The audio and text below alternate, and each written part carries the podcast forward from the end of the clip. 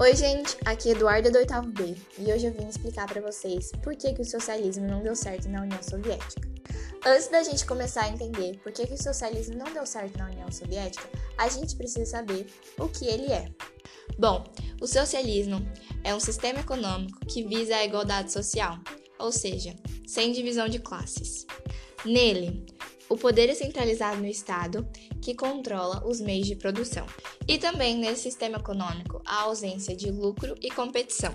Ele não deu certo por vários fatores, entre eles que ele não conseguiu concorrer com o nível tecnológico dos outros países. Na agricultura, ele também passou a apresentar baixos níveis de produtividade.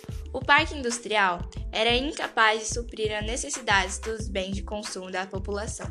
E, além de tudo isso, os trabalhadores não se encontravam no poder, e sim a elite que controlava o Estado. Bom, gente, foram esses motivos em que o socialismo não deu certo na União Soviética. Espero que vocês tenham entendido. Até a próxima!